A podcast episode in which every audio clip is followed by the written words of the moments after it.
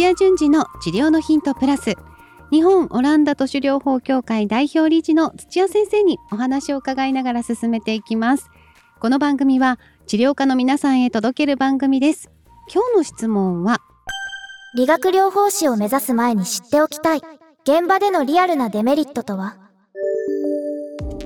理学療法士を目指しています。専門学校や求人などは良いことばかり書いていますがちんとリサーチしておきたいなと思っています。仕事で直面する可能性のあるストレスなどデメリットな部分はどのようなことがありますか？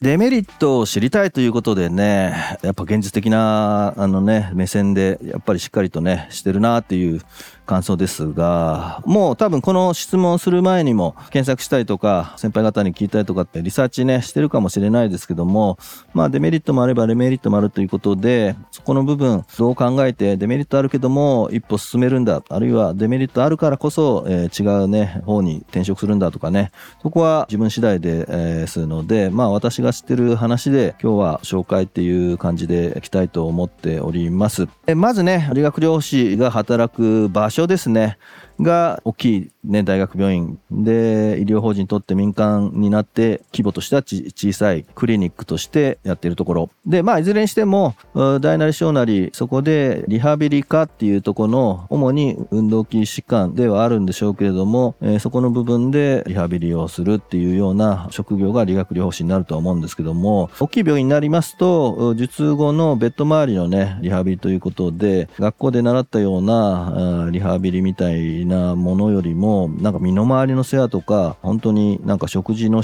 指導とか歩き方で階段を一緒に登るとかそういうような形でなんかもう姿勢動作を改善していくみたいなところからは程遠いような介護のようなねイメージの仕事に従事するっていうことも結構あります。でまあそれがですね、え、働く先ちょっと病院の中でも種類あるの皆さんご存知だと思うんですけどもいわゆるね脳溢血だったりあの心臓が止まっちゃったりとかってしびれがあるとか麻痺があるっていう方は回復期病棟っていうもう通常のまあ運動機能ちょっと落ちてるけれども基本的には健康だよっていう人は再発ね骨折するとかまた筋肉断裂するとかっていうような激しい運動を控えるとかっていうねところを気をつけながらとりあえず動かしていけばどんどん治っていくっていうところと違って麻痺してる患者さんのところ脳性麻痺いろいろありますけれどもなかなかやっててもやってても効果が見えてこない、報われないみたいな形で、えー、トロー感が強い職場も、え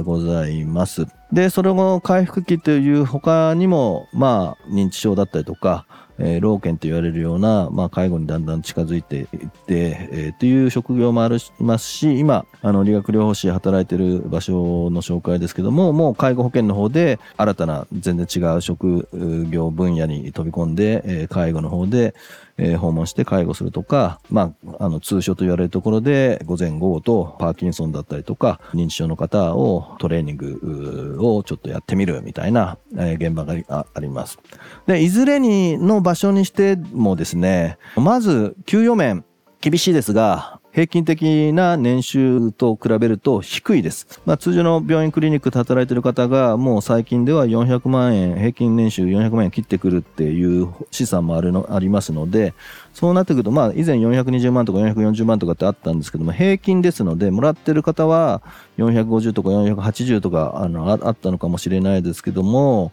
それが400切ってくるとっていうなると、なかなかね、450超えてくる方少ないんじゃないかなと思うんですけども、反対に380が平均だとすると、360、330とか、いう感じで、月月収が30万円でちょうど300ね、1年間で360万円ですから、えー、月収30万円を切ってくるような感じでお給与をいただくと。まあこれがね、柔道整復師の世界とかですと、もっと低くなったりとか、鍼灸師の世界もあのそういう感じで、えー、手取り20何万円と,、えー、とか20万円とかっていう感じの世界になってきますので、まあぶっちゃけデメリットというか、やりがいのある意味のある仕事とは思うんですけども、世間的にはあのお給与はそんなに充実しているとは言えないです。しかもですね、これが右肩上がりにお給料上がっていくかっていうと、これ上がりません。大体ずっと一定でいるっていうのがもう最近の傾向です。でまああの管理職とかチーフ職になっていくとそれに手当がついたりとかってありますけれども基本的には最初の数年でね新人が終わって大体ちょっと少しは上がったって言っても、えー、先ほど言った平均収入のところで、えー、頭打ちで、えー、ずっと一生それでいくというようなことですね。でお給与面、えー、はまだ目に見えるので最初に聞いたり確認すればいいんですけども、えー、現場に行くとですねやはりドクターの権限がものすごい強いです。でなんだかんだ言ってやっぱり最終的にドクターも権限が強いから責任を取らないといけないっていうところもあるのでです、ね、指示以外のことはするなみたいな感じです。で、えー、ものすごく仕事がいっぱい集まり、ね、とにかく診察いっぱい回さないといけないというところで言うと、あなたと話をする時間がほとんどないみたいな感じのところで、例えばですが、あなたがね、積極的な提案をして、もっとこういうことをしたいなんていう新しい辞書を持っていくと、余計なことはするなってね、ね新しいことってやっぱりエネルギーがいったり、あの失敗することもあるので、基本的には、あの、あんまり新しいことを、まあ一般的にですよ、あの、ドクターは受け入れられないという形ですので、まあ本当にね、エビデンスもないですような治療で牽引をしたりとか、ウォーターベッドの上で寝るみたいなので、そういった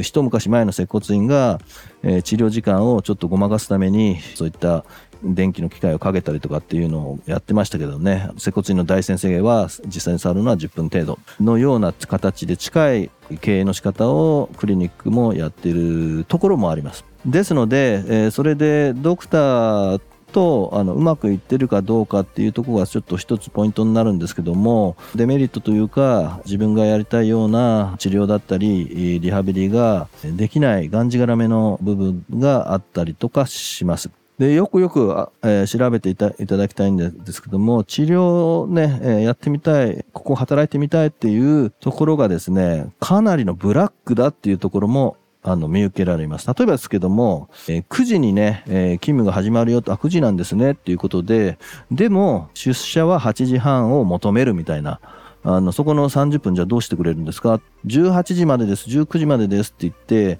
その後残った分は残業代どうなんですかとかっていうような、ちゃんと労働基準を守ってない、クリニックは山ほどあります。えー、そこの部分はしっかりと確認だったり権利ねどう主張したらいいのかあるいはあの辞めていく時のためにずっと記録を取っておいて後で監督してる労基に持っていくとかっていうようなちょっと防衛対策はした方がいいと思うんですけどもなかなかね医療の世界で時間だったり条件だったりっていうものをそのルール通りにやってくれてるっていうとこがなかったりします。はい。なんかデメリットばか、あの、並べてると、すごくだんだん、あの、嫌な世界だな、なんていうふうに思っちゃいますけども、まあ、そんなね、デメリットを乗り越えてね、入っていくのがいいのか、あるいはやっぱこのデメリットをちゃんとね、真摯に取り組んで、そうじゃないっていうね、数少ないクリニックもありますのでね、ぜひね、そういったところを見つけて、まあ人気があるんで、なかなかね、そういったとこ求人出ないんですけども、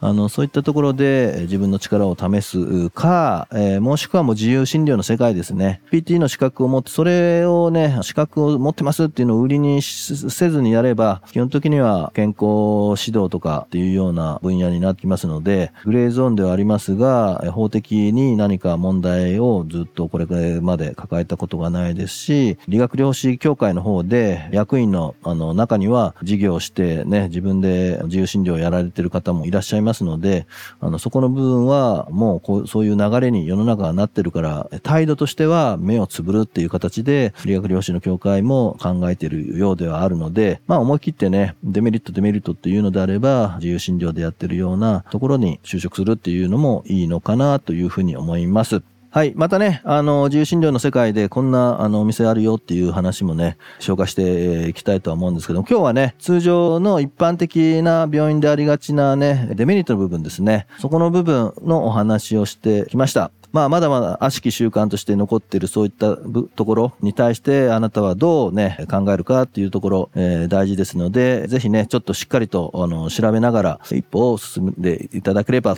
というふうに思います。はい、今日は以上になります。いってらっしゃい。番組では皆さんからの質問をお待ちしております。理学療法士として、柔道整復師として、鍼灸師として、ご活躍の皆さん。今後オランダ都市療法を本格的に学びたいという皆さん、その後の事業展開まで考えているという皆さんもぜひ、新しいスキルを一緒に身につけませんか？公式 LINE から質問をお待ちしています。採用された方には、過去のオランダ都市ライブ動画を限定視聴することができます。チャンネル登録もよろしくお願いします。土屋順次の治療のヒントプラス、日本オランダ都市療法協会がお届けしました。